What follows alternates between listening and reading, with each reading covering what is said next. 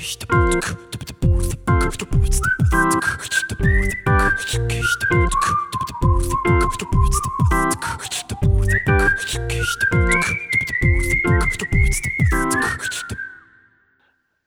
Hallo Freunde, hier sind wir mal wieder, der Airball Podcast. Heute mal im ganz besonderen Format, erstmals, nämlich mit einer Rapid Reaction. Und ja, ihr könnt euch wahrscheinlich schon denken, worum es gehen wird, ganz besonders, wenn ihr mich hört. Denn der gute Andreas ist momentan noch arbeiten. Wir sind gerade mitten am Deadline Day und ja, die Bombe ist geplatzt. Ben Simmons ist kein Sixer mehr, sondern er wurde jetzt doch tatsächlich noch getradet, was sich die letzten Tage angedeutet hat, ist jetzt passiert. Und da Andreas am Wochenende eben auch ohne mich mit den beiden Jungs von Auf ein Kurt aufnehmen wird, haben wir uns entschieden, dass ich jetzt hier alleine, während er noch schuftet, mal die ganze Sache in einer spontanen Rapid Reaction ein bisschen aufdrösle. Es wird jetzt nicht allzu tief gehen, habe jetzt ja, mich erstmal wieder ein bisschen beruhigt. Meine erste Intention war: „Oh mein Gott, was ist das denn? Das kann ja wohl nicht euer Ernst sein.“ Und irgendwie fühle ich mich immer noch ganz genauso. Aber fangen wir mal bei Null an. Was ist denn eigentlich genau in diesem Trade passiert?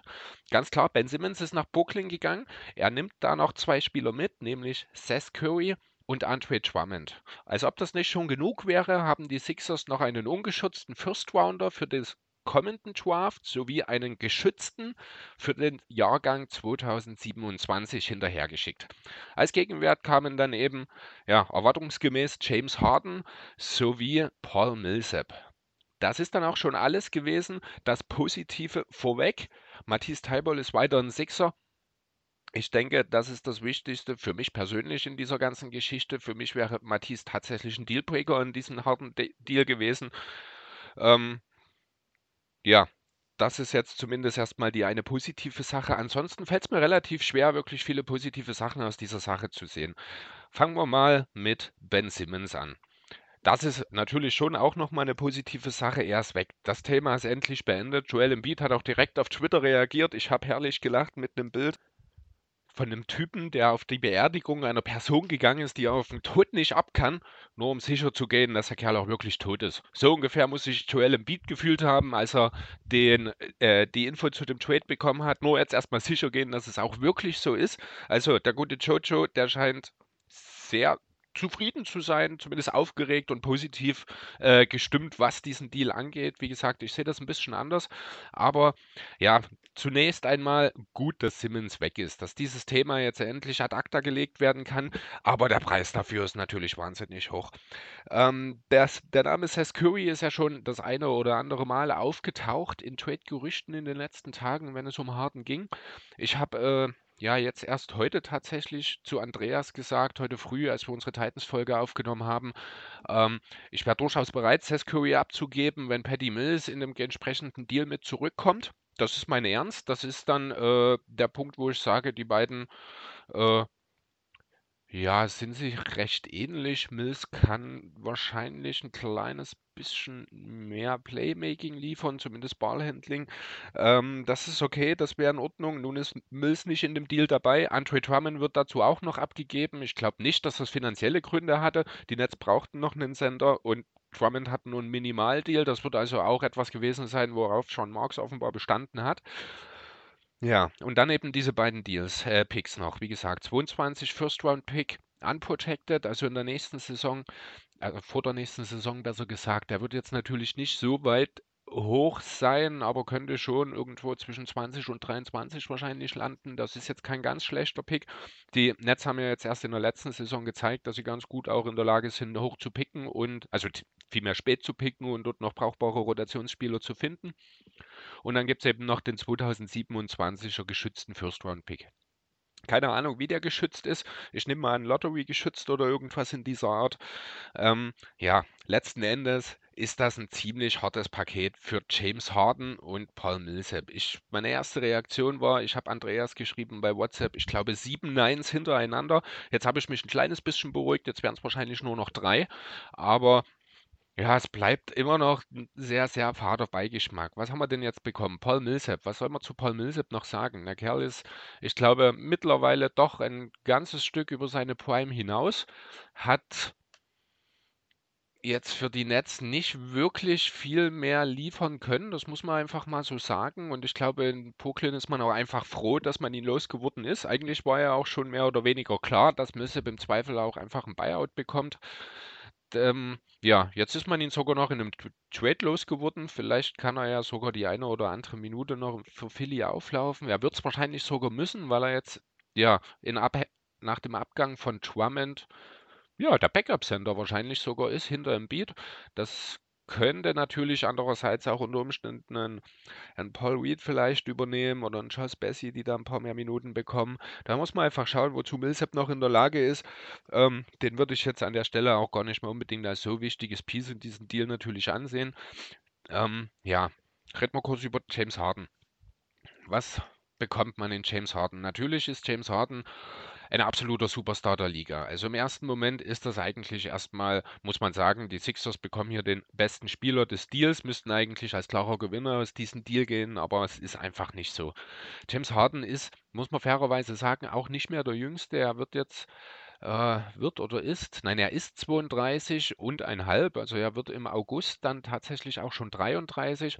Habe jetzt gerade auch noch äh, gelesen, dass er jetzt seine äh, Option für die nächste Saison genutzt hat, wird also bis Ende der nächsten Saison definitiv erstmal in Philadelphia bleiben. Dann ist er 34 oder fast 34.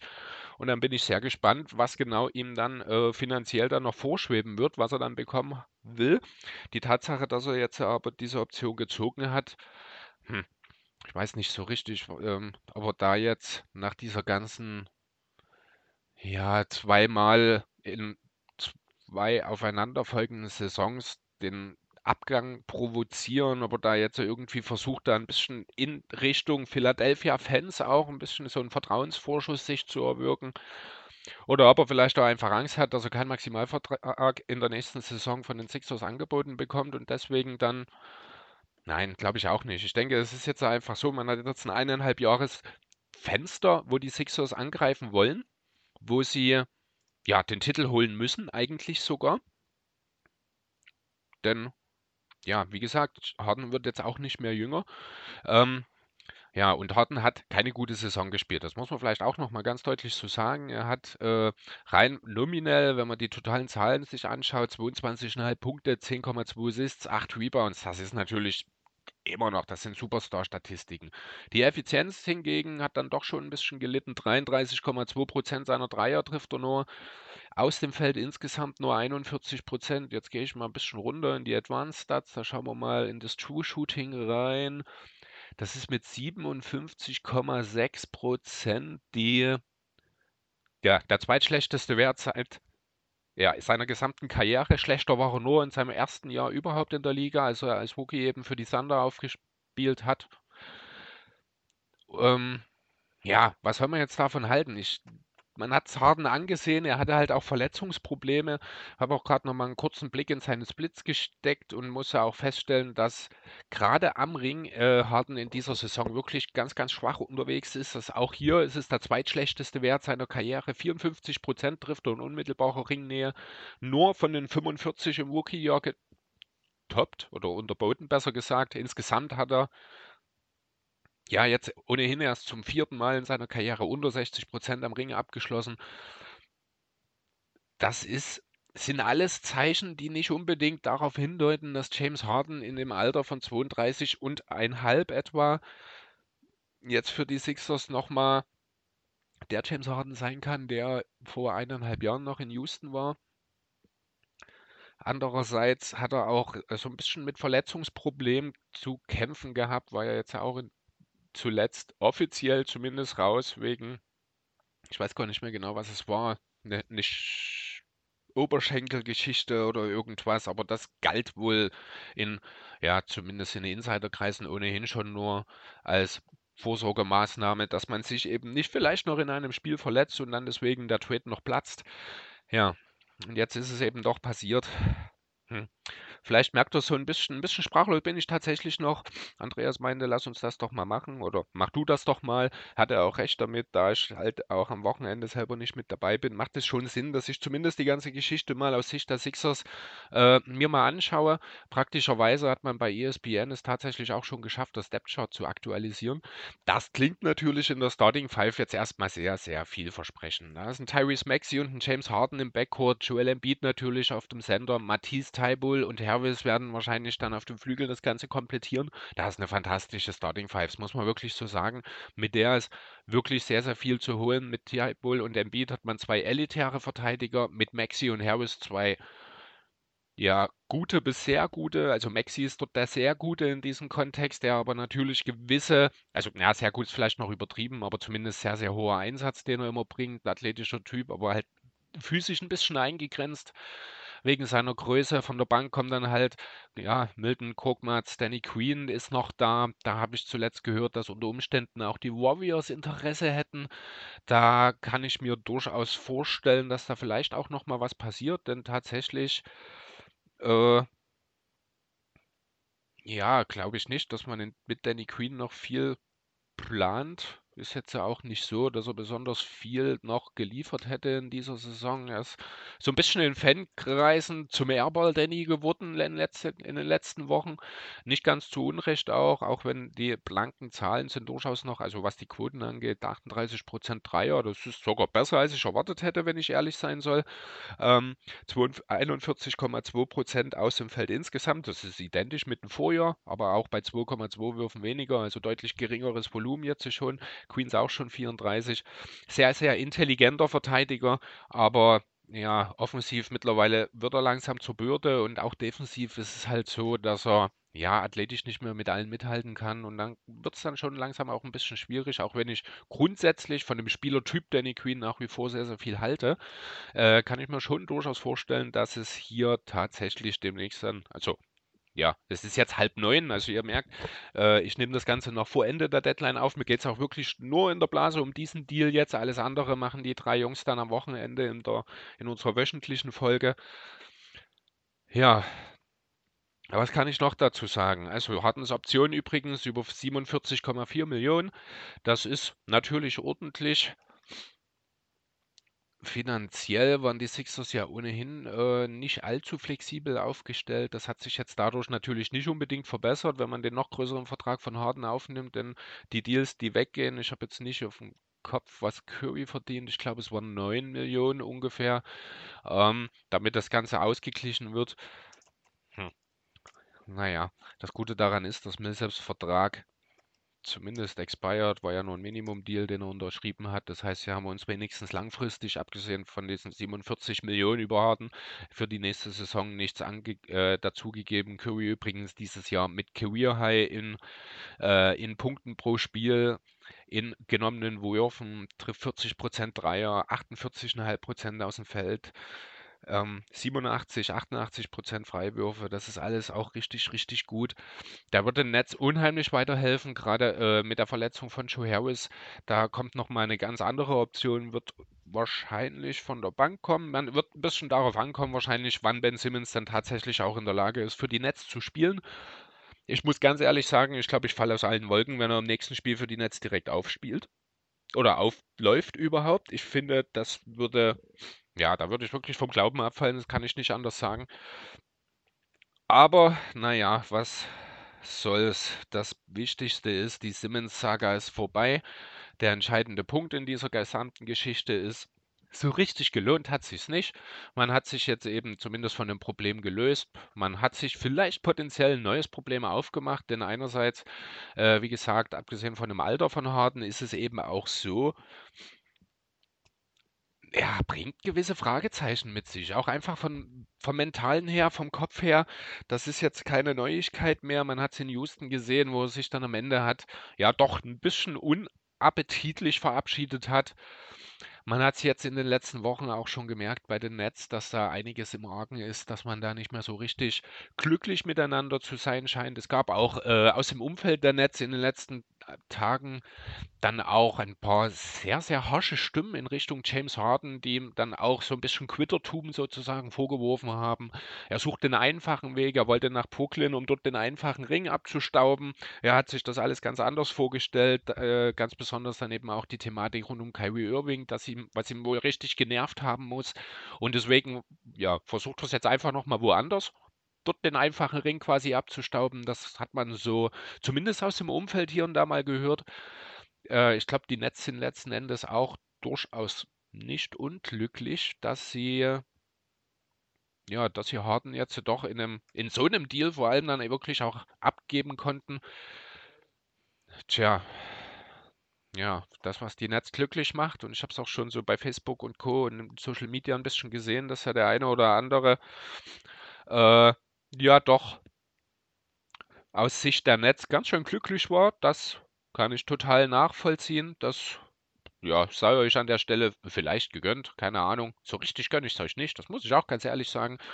Aber ja, sind wir ehrlich, die Sixers sind selbst schuld. Man hätte das ganze Thema schon viel eher auflösen können. Man hätte das ganze Thema auch viel konsequenter handhaben können, gerade heute. Denn ich bin immer noch der Meinung, man hätte bis zum Sommer warten sollen. Da hätte es viel bessere Angebote gegeben. Dann wäre vielleicht auch ein Bradley Beal verfügbar gewesen. Oder vielleicht ja auch tatsächlich ein Damian Lillard, wenn der Aufbau, den die Blazers ja jetzt anstreben, wenn das nicht funktioniert, wenn man nicht die entsprechenden Deals, äh, Free Agents, Trades, was auch immer man vorhat, an Land ziehen kann, dann kann es halt auch sein, dass Lillard in Portland relativ schnell dann doch vielleicht sagt, äh, Leute, ich liebe euch und ich würde lieben gern bei euch bleiben, aber das, was ihr macht, ist scheiße und ich gehe jetzt. Ähm, ganz auszuschließen ist es nicht, auch wenn die Chancen darauf nicht besonders hoch sind. Jetzt ist es eben Harden geworden. Muss auch mal ganz deutlich sagen, kurzfristig, das ist eine Verbesserung, denn letzten Endes hat man effektiv Seth Curry und Andre Drummond eingetauscht gegen James Harden und Paul Millsap. Das ist ein ganz klares Upgrade. Das muss man so sagen, dass halt Ben Simmons das ganze Jahr nicht gespielt hat und wohl nie wieder für die Sixers hätte spielen wollen. Ja, das ist dann halt die bittere Pille, die dem Ganzen den feinen Beigeschmack gibt, ganz besonders halt, dass das Ganze noch zwei First-Round-Picks kostet. Das ist wirklich der Punkt, wo ich sage, äh, wo ich aussteige. Einer, na, nicht, nicht mal den einen bin ich so richtig glücklich damit, denn man muss halt auch sehen, was die Nets dort bekommen. Wenn, natürlich, wenn, wenn das alles läuft und wenn das alles klappt, ich meine, es ist noch nicht allzu lange her, da hat Ben Simmons noch relativ deutlich verlauten lassen, ich will nach Kalifornien, bitte, bitte schickt mich irgendwo ganz, ganz weit rüber in den Westen, ich will am Strand liegen in der Sonne und ich will hier nicht irgendwo im Nordosten im mäßigen Klima versauern. Tja, dumm gelaufen, lieber Ben. Ich hoffe, du kriegst deinen Arsch zusammen und kannst für die Netz zumindest äh, zeigen, zu was du eigentlich imstande bist, was du für die Sixers dieses Jahr leider nicht mehr bereit warst zu tun. Ähm, wenn er das tut und wenn das alles funktioniert, sind die Nets sofort wieder ein absoluter Titelcontender. Man hat jetzt das ganz, ganz große Problem, aufgelöst. Das ist die Perimeter Defense. Man hat auf einmal einen Spieler, der nahezu jeden anderen Spieler in der Liga, der kein dominanter Sender aller Joel Embiid ist, verteidigen kann. Er kann es auch ein Stück weit mit einem Janis aufnehmen. Er kann, ja, er kann defensiv einfach alles. Das muss man also. Er kann jetzt nicht den klassischen Defensivcenter spielen, das muss er aber auch nicht, weil dafür hat man jetzt Andre Drummond in New Jersey, hätte ich fast gesagt, im Brooklyn auch noch bekommen. Ähm, ja, also ich muss ganz ehrlich sagen, herzlichen Glückwunsch an die Nets. Viel besser als das hätte es nicht laufen können. Das tut mir weh zu sagen, weil halt ich und meine Sixers die Leidtragenden darunter sind. Aber es ist wie es ist. Ich würde dann sagen, 20 Minuten zu diesem Thema reichen erstmal. Mal schauen, ob dann noch weitere Trades von den beiden Teams kommen. Angeblich hat Sean Marks ja schon in den, gestern in der Liga einen First-Round-Pick angeboten, den er zu dem Zeitpunkt noch gar nicht hatte. Jetzt hat er zwei davon. Also wird bei den Nets wohl wahrscheinlich nochmal was passieren. Vielleicht gibt man dann auch Joe Harris noch ab und versucht nochmal ja, ein bisschen den Flügel dann auch zu verstärken. Mal schauen oder ja, nein, Mills ist ja noch da, das, der ist ja nun doch geblieben. Das heißt, die Backup-Point Guard-Position ist besetzt. Ja, dann geht es eher noch ein bisschen um die äh, Tiefe auf dem Flügel. Auch Bruce Brown, der angeblich sehr hoch auf dem Wunschzettel der Sixers in einem potenziellen Deal stand, ist jetzt nicht mitgewechselt. Das ist auch sehr überraschend, da Steve Nash offenbar nichts mehr mit ihm anzufangen weiß und Brown ja letzte Saison noch sehr, sehr groß aufgespielt hat. Der wird jetzt ja ohnehin auch im Sommer nee, Unrestricted Free Agent, hat er die Qualifying Offer äh, unterschrieben. Deswegen, ja, das finde ich ein bisschen schade. Den hätte ich gerne mal noch für ein paar Monate in Philly getestet, wenn es denn schon unbedingt zu diesem Trade hat kommen müssen. Aber naja, da hat sich äh, abschließend, muss ich ganz ehrlich sagen, Murray ganz schön über, über den Tisch ziehen lassen. Also ich glaube, dieser, ich habe es neulich, ich glaube mal einen harten Fetisch genannt. Ich weiß nicht, ob es in der Aufnahme war oder ob ich das nur mal so gegenüber Andreas erwähnt hatte. Jedenfalls, ja, ist mir dieses Wort den ganzen Abend, also die Stunde ungefähr, die jetzt vergangen ist, seitdem ich, äh, seitdem der Trade bekannt geworden ist, äh, ja, denke ich ständig wieder an Maurice Harden Fetisch. Und ja, wer weiß, was der gute Daryl da jetzt noch im Köcher hat. Ich kann nur hoffen, es kommt noch was äh, wo man vielleicht, wobei, ah, ich glaube nicht wirklich, maximal, dass man einen, äh, Danny Queen vielleicht wirklich noch abgibt. Da wird jetzt ja auch nicht so super viel zurückkommen. Deswegen denke ich, das ist der Kern, mit dem die Sixers dann jetzt in, in die, ja, die Playoffs und dann auch den Titel angreifen wollen. Vielleicht kann man noch irgendwo einen kostengünstigen Backup-Center akquirieren, denn da sehe ich jetzt schon nochmal Probleme, weil, naja, weiß nicht, ob Millsap das wirklich noch leisten kann. Schauen wir mal. Das soll es von mir erstmal gewesen sein. Sind dann noch 20 Minuten geworden. Hätte ich gar nicht unbedingt erwartet. Bin auch relativ ruhig geblieben. Das war vor einer halben Stunde. Fühlte sich das noch nicht an, als könnte ich das so gediegen jetzt hier machen. Inzwischen geht es wieder. Traurig bin ich immer noch, dass es so ausgegangen ist, weil es einfach nicht schön ausgegangen ist. Zumindest nicht für meine Ansichten. Aber ja, schauen wir mal werden sicherlich dann äh, demnächst auch nochmal, wenn ich wieder dabei bin, vielleicht nochmal ein Wort dazu verlieren, wenn Andreas und ich zusammensitzen und aufnehmen, wenn auch nicht dieses Wochenende. Und ja, dann haben wir alle nochmal ein klareres Bild. Jetzt ist ja auch, wie gesagt, die Deadline noch gar nicht ganz vorbei. Äh, wer weiß, was noch passiert, aber an der Stelle soll es das erstmal gewesen sein. Äh, ich hoffe, es war nicht zu viel Gewente. Ich fand es eigentlich ganz okay. Und ja, das war unsere erste Rapid Reaction. Das Ganze sogar als Solo-Nummer. Hm, komisch, Solo-Nummern habe ich irgendwie befriedigender in Erinnerung. Aber das macht nichts. Ich wünsche euch allen einen schönen Tag, eine schöne Deadline, einen schönen Morgen, wann auch immer ihr das hört. Denkt dran, Nächste, äh, am Wochenende gibt es die Folge mit den kompletten Trades mit Tim und Tobi von Auf ein Kurt gemeinsam mit Andreas. Und am 16. gibt es dann die neue Folge der Titans Area mit Fabian Strauß, dem Coach der Dresden Titans. Haut rein, viel Spaß, wir hören uns.